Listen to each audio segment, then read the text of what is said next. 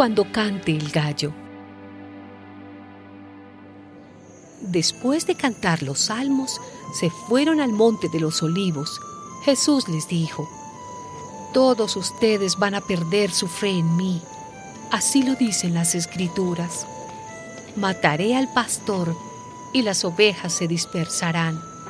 Pero cuando yo resucite, los volveré a reunir en Galilea. Pedro le dijo, aunque todos pierdan su fe, yo no. Jesús le contestó, te aseguro que esta misma noche, antes que cante el gallo por segunda vez, me negarás tres veces. Pero él insistía, aunque tenga que morir contigo, no te negaré. Y todos decían lo mismo.